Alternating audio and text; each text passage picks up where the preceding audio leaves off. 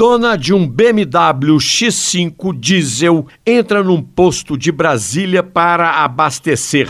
Pede para completar o tanque e paga os 350 reais. Sai do posto, mas não roda muito, pois o motor começa a falhar, falhar e para chama o reboque, leva para a concessionária. E qual é o veredito? O seu carro é diesel, mas o que colocaram nele foi gasolina. Então essa gasolina danificou o motor vamos ter que abri-lo e o orçamento é bastante amargo, 83 mil reais. A dona do carro quase caiu de costa e imediatamente procurou o posto para responsabilizá-lo pelo prejuízo, que virou uma briga judicial de anos que ela acaba de vencer.